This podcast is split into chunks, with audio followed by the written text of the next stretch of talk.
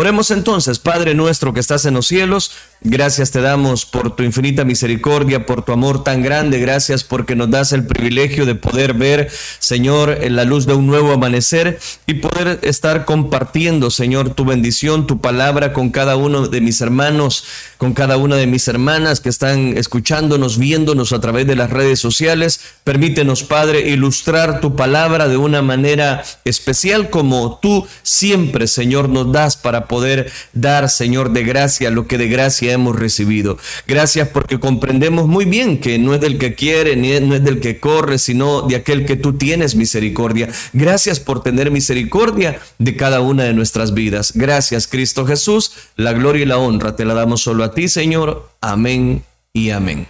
Bien, en esta mañana queremos hablar acerca de obediencia y confianza. Ese va a ser el tema obediencia y confianza, basado en el libro de Josué capítulo 6 versículo número 1 al 7. Antes de entrar de lleno en este pasaje, quiero decirle de que entramos a un segmento extraordinario. Aquí Israel se ha purificado, se ha santificado y llega el momento en, en, los cuales ahora ellos tienen que accionar. Han hecho todo lo que Dios eh, les ha dicho que hagan pero más que mostrar, voy a decirlo, una, una, un, acercamiento a los rituales que el Señor les ha pedido, como la purificación, como la fiesta que han celebrado, eh, se han curado precisamente de aquel detalle de la circuncisión. Ahora viene el momento exacto donde ellos tienen que poner de su parte para ver la gloria de Dios manifestarse a favor de su vida. Entonces, Hablemos entonces de obediencia y confianza basado en Josué capítulo 6 versículo número 1 al 7. Dice la palabra del Señor. Ahora Jericó estaba cerrada, bien cerrada, dice. A causa de los hijos de Israel, nadie entraba ni salía. Oiga, qué interesante. La Biblia en el libro de Josué capítulo 6 versículo número 1 nos da una, un detalle interesante y es que dice que Jericó estaba cerrada y, y todavía no dice solamente eso, añade más, y bien cerrada. Era una de las ciudades fortificadas. Ahora Jericó estaba cerrada, bien cerrada, a causa de los hijos de Israel. Jericó mismo estaba en, un, en una alerta máxima. Desde la perspectiva humana, este sería una batalla muy difícil. ¿Por qué razón? Para algunos una batalla quizás hasta imposible. Sin embargo, desde la perspectiva de Dios, la batalla ya se había terminado. Porque Él le puede decir a Josué, yo he entregado en tu mano a Jericó. Eso, eso es lo que vamos a leer más adelante. Hasta este punto, todo ha sido más o menos preliminar, preparativo. Dios ha ilustrado precisamente a Israel, ha adiestrado a Josué y ahora la tarea real delante de ellos debe ser enfrentada y embestida. Los cananeos deben ser despojados si es que Israel ocupa lo que Dios le prometió. O sea, era el momento exacto, ya no de preparación, ya no de algo preliminar, era la hora de la embestida, era la hora del enfrentamiento, era la hora de partir, de obedecer, de ocupar lo que Dios les había dado. Jericó no era una ciudad excepcionalmente grande, pero era importante y era una fortaleza formidable. Si Israel podía derrotar Jericó, ellos podrían precisamente derrotar cualquier otra ciudad que se les enfrentarían ellos en Canaán. De nuevo, vemos la sabiduría de Dios como opuesta a la sabiduría humana. Israel se va a enfrentar a su rival más difícil primeramente. Aquí dice que en este momento de las ciudades, estados eh, de la Jordania específicamente, Jericó era la ciudad más fortificada.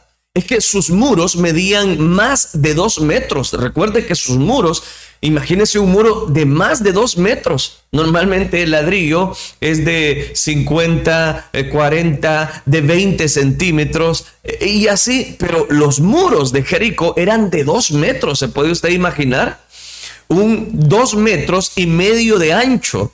y más de seis metros de alto. Eso es interesante porque era una ciudad muy cerrada, muy fortificada. En Jericó, hasta hoy en día, los arqueólogos han expuesto esas murallas las más antiguas del mundo. Era una ciudad con fortaleza, como la mayoría de ciudades antiguas. Gracias a su ubicación, Jericó se consideraba a la ciudad un estado que defendía la entrada por ese lugar de la Cisjordania ante sus muros cualquier grupo invasor se atemorizaba. Es decir, cualquier persona que pasaba, cualquier ejército que veía eh, los muros de Jericó, decían, no, esta ciudad realmente está difícil de conquistar porque sus muros atemorizaban a cualquiera. Sus enormes puertas que se abrían para dejar y entrar y salir a los suyos en tiempos de paz se cerraban para sus enemigos en tiempos de guerra.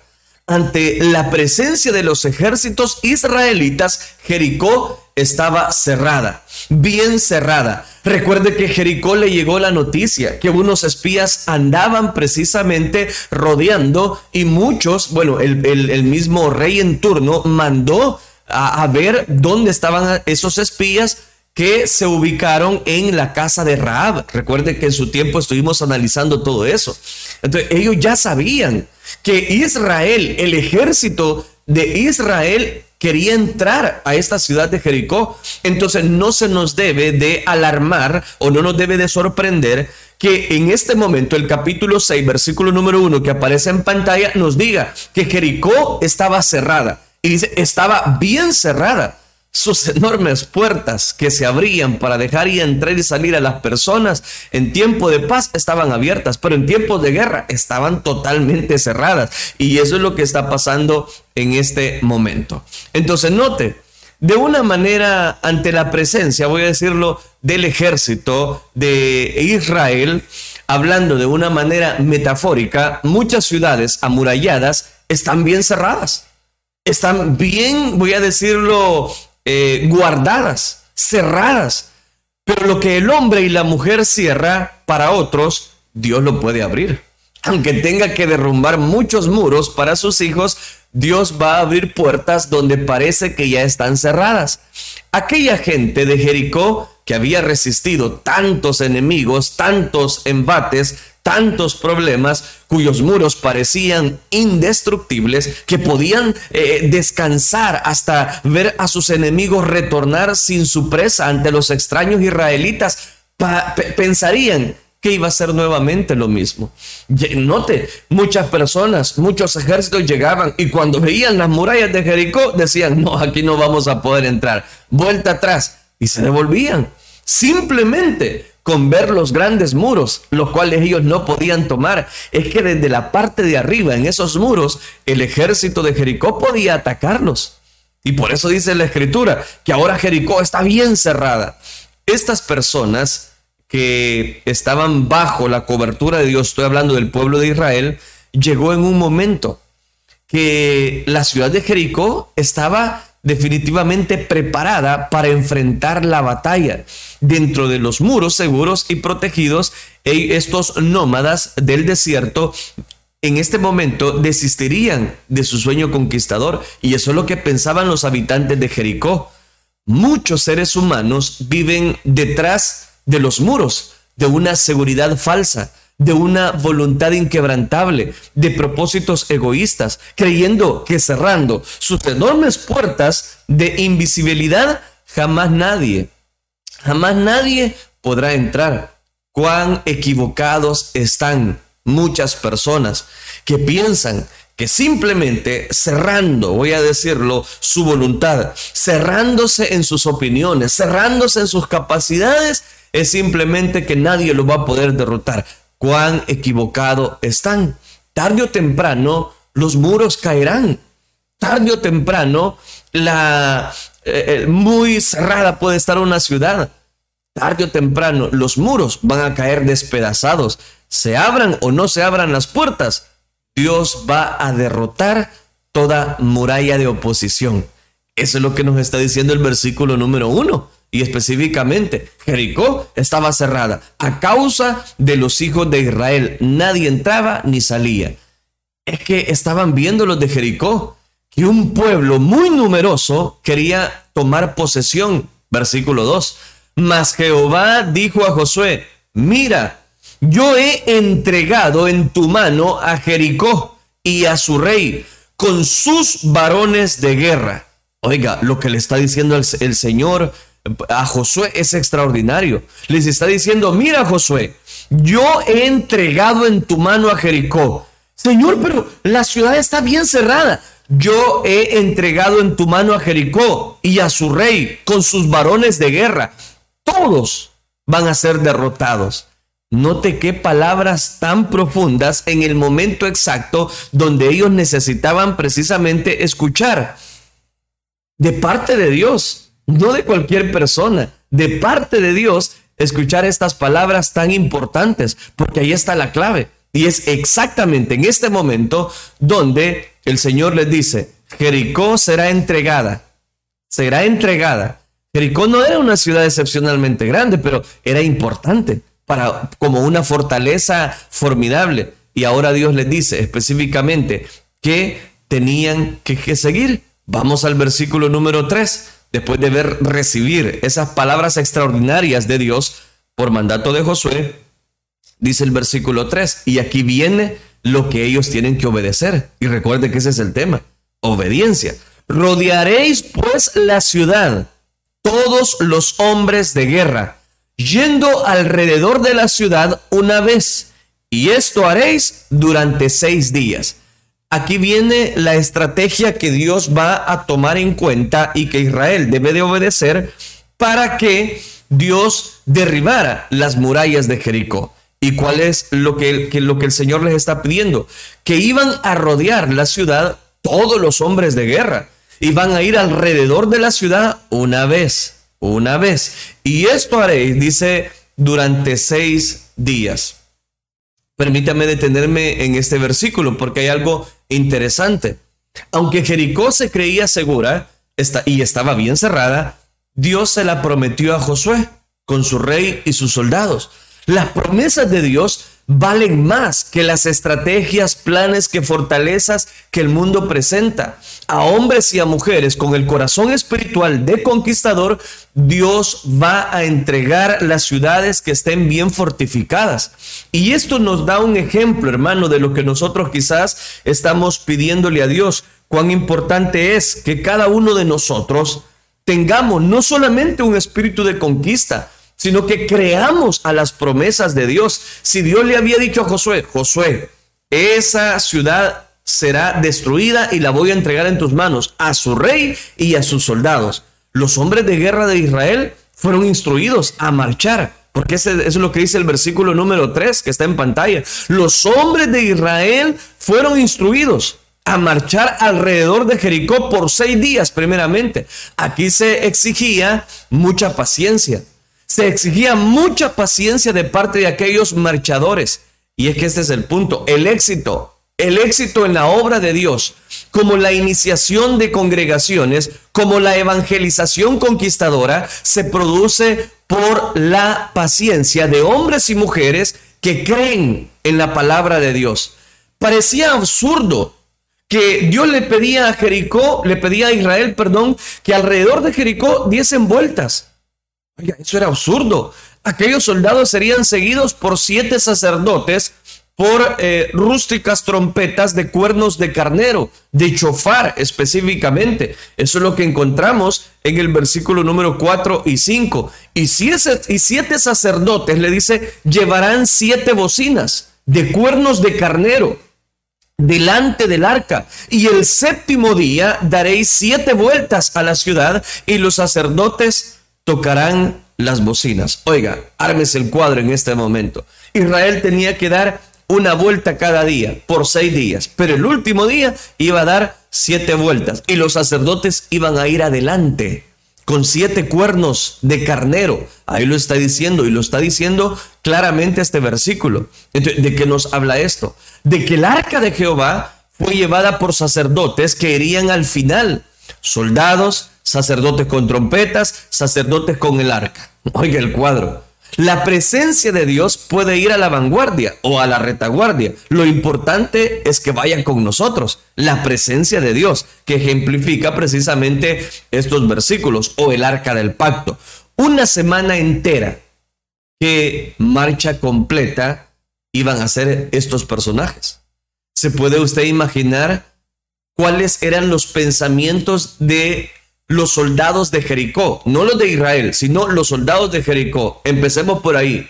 Al ver que estos personajes están rodeando Jericó y están marchando precisamente.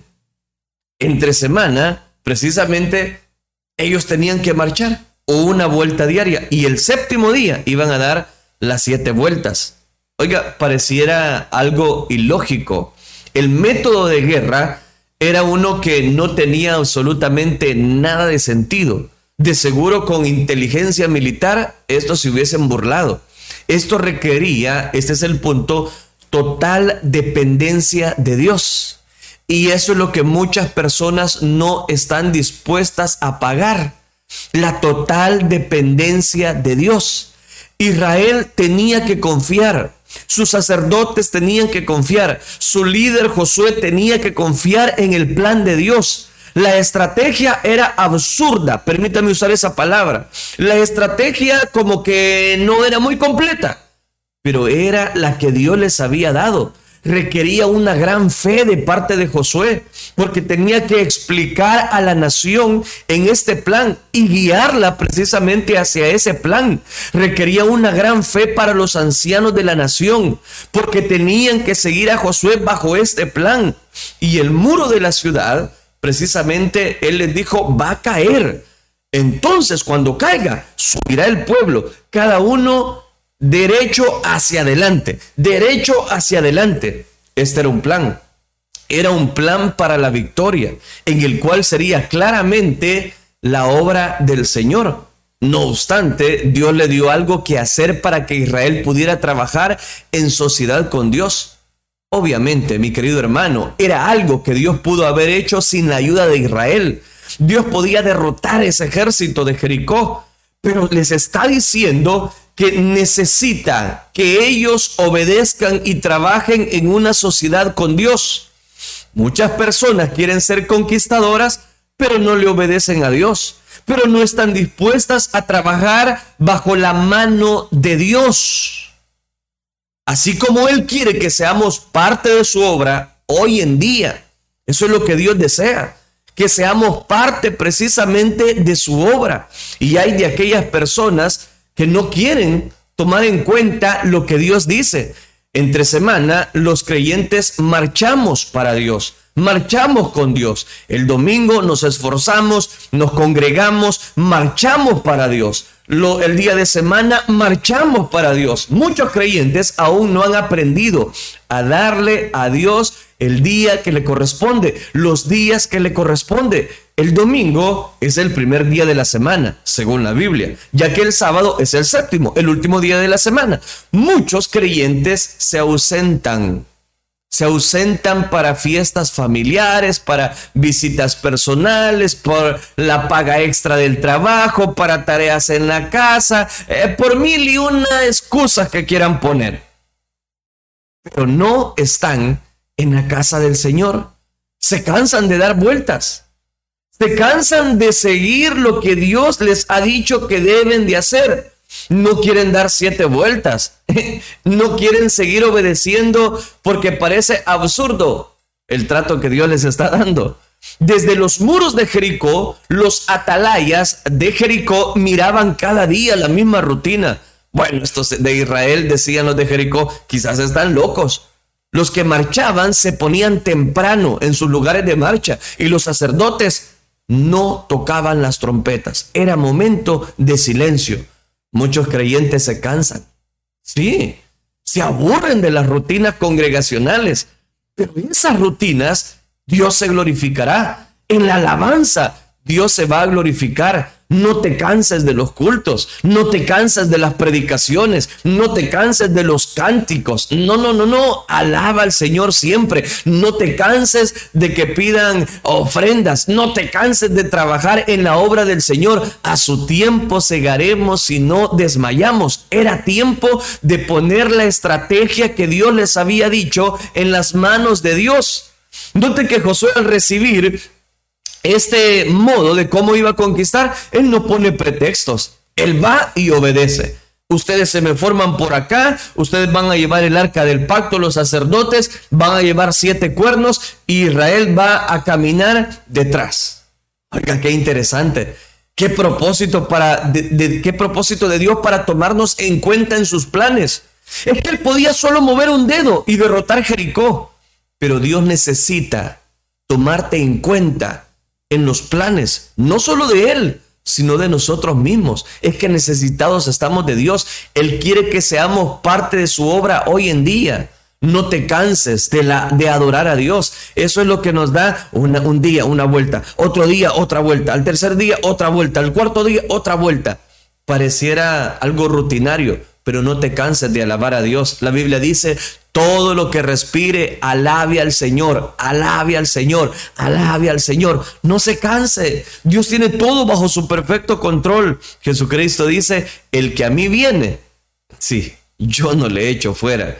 Jesús le dice a los sacerdotes por medio del pueblo, versículo número 5 y 6, llamando pues a Josué, hijo de Nun, déjeme ubicarlo en pantalla, y cuando toquen prolongadamente el cuerno de carnero, estoy leyendo Josué capítulo 6, versículo 5, así que en ese momento el sonido de la bocina, todo el pueblo gritará a gran voz y el muro de la ciudad caerá.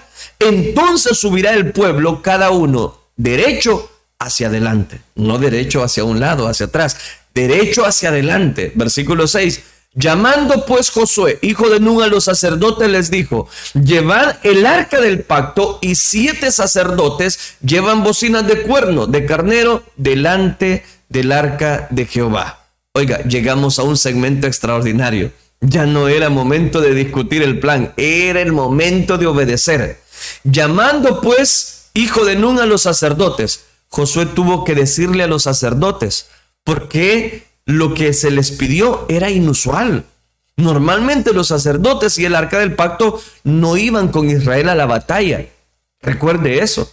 Israel en tiempo de batalla no llevaba el arca del pacto. Entonces aquí tenemos algo inusual, algo sorprendente. Dios quiere que en la batalla lleven el arca del pacto. Y por eso Dios tenía que explicarle por medio de Josué y Josué explicarle a los sacerdotes. Si Dios nos pide algo sobrenatural, hay que obedecer. Si Dios nos pide algo inusual, porque Él está dispuesto a romper el protocolo, romper las reglas, porque Él es Dios y no hay más, usted tiene que obedecerle. Obedézcale a Dios. Llevad el arca del pacto. El arca sería importante en esta victoria como lo fue en el cruce del río Jordán. Israel tenía que mantener sus corazones y mentes en el Señor. Quien estaba presente con ellos, en vez de poner sus corazones y sus mentes en la dificultad de la tarea, delante de ellos, ellos tenían que poner su mirada en el arca, en la presencia de Dios. No pongas la mirada en los muros, no pongas la mirada en los problemas tan grandes que se presentan. No pongas la mirada en esa ciudad fortificada, en ese problema tan grande que tú tienes. Pon la mirada mejor en el Rey de Reyes y Señor de Señores, que Él está dispuesto a romper todo problema, que Él está dispuesto a derribar esa ciudad, Él está dispuesto a derribar tu angustia, con tal de que tú le obedezcas. Y dijo al pueblo, Josué tuvo que decirle al pueblo también, no solo a los sacerdotes, porque lo que se les pedía era inusual también. Esta manera no se acostumbraba para conquistar una ciudad fortificada con paredes y como una ciudad bien cerrada. No podía.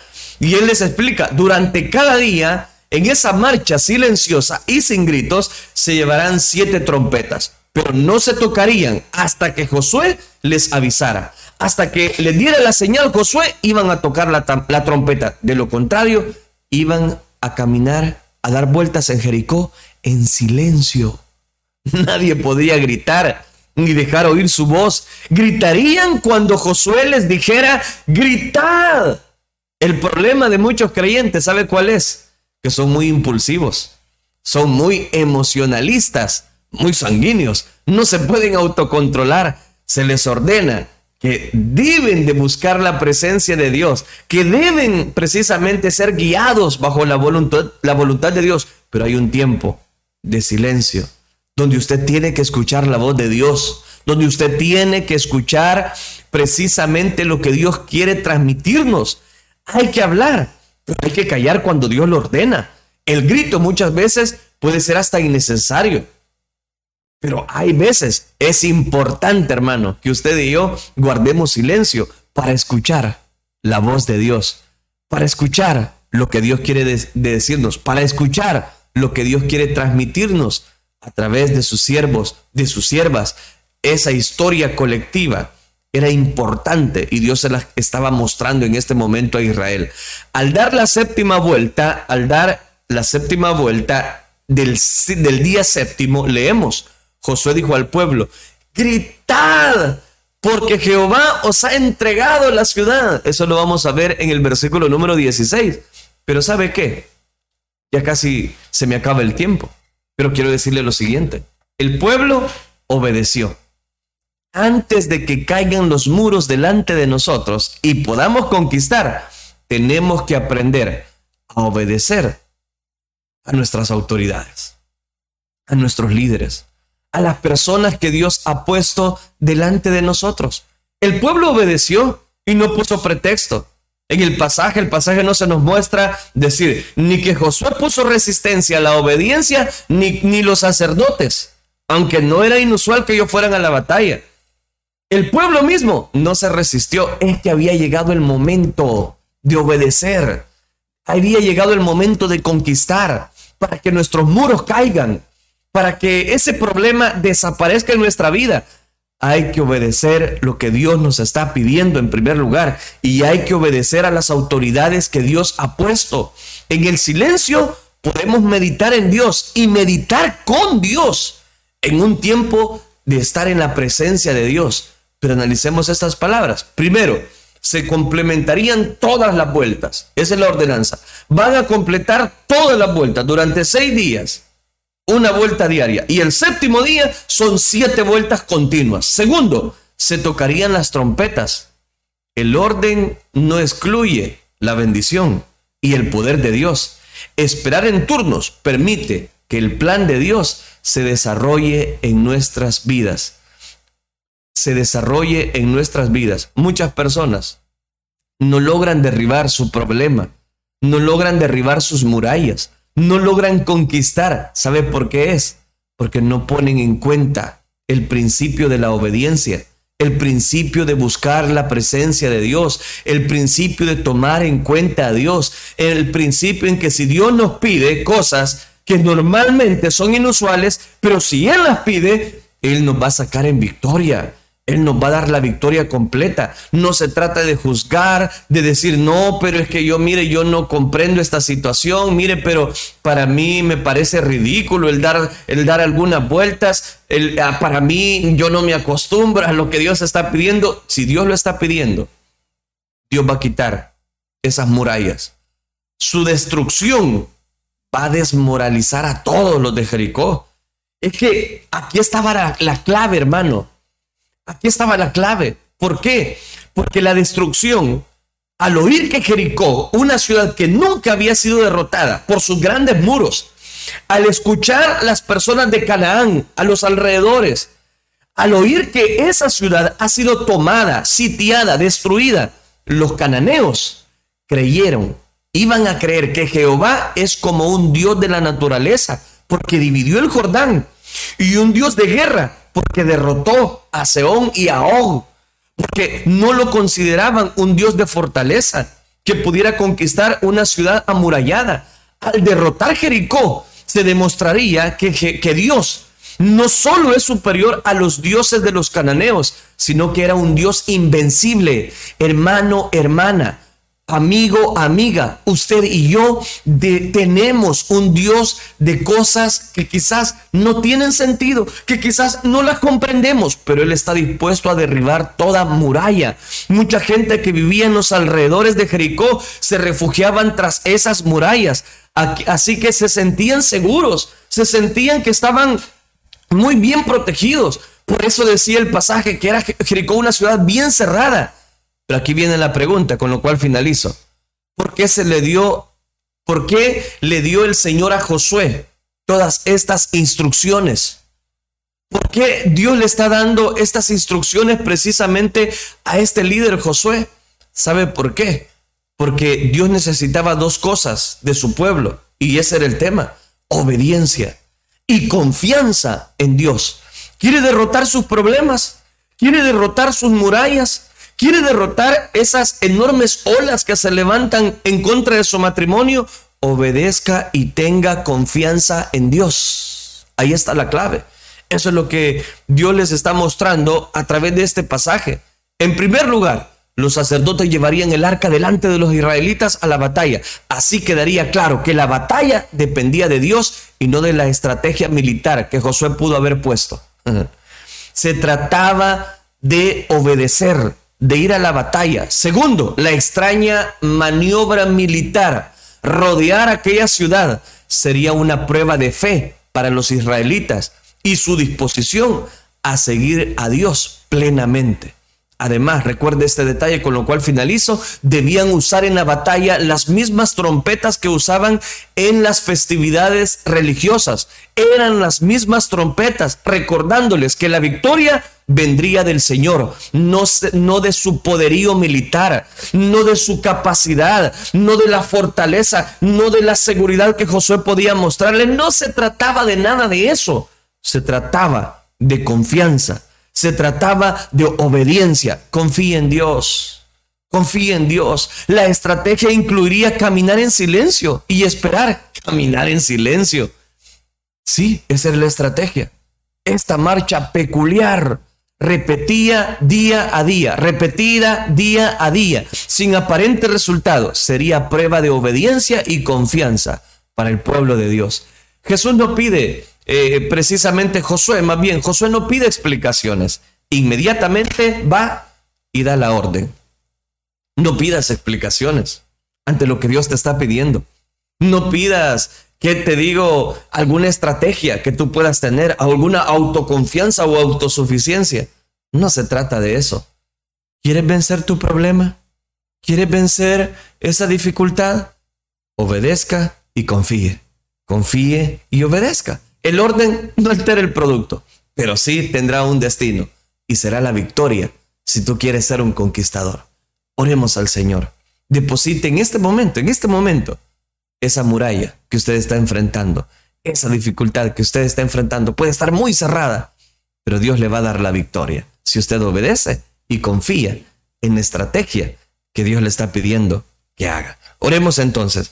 Padre, gracias te damos por la riqueza de tu palabra. Oh, cuán extraordinario enseñanzas encontramos en tu verdad. Te ruego en este momento que tú le ayudes a aquella persona que necesita, Dios, poner delante de ti toda oposición, toda ciudad amurallada, todo problema invencible, todo diagnóstico de cáncer, ahora Señor lo ponemos delante de tu presencia. Toda enfermedad muy portentosa, muy difícil de sobrellevar. Esa es la muralla que están enfrentando muchas personas. Ayúdanos, Dios mío, a tener confianza en ti, a obedecerte a ti y que en este momento, Señor, tú puedas encontrar en ellos precisamente una cobertura especial de obediencia, de puntualidad, para poder, Señor, estar contigo en los momentos más difíciles, refugiarnos en los momentos de mayor dificultad. Gracias por cada una de las personas que en este momento han escuchado esta palabra, esta palabra que sigue siendo viva y eficaz para cada uno de nuestros corazones. Gracias Cristo Jesús. Amén Señor y amén.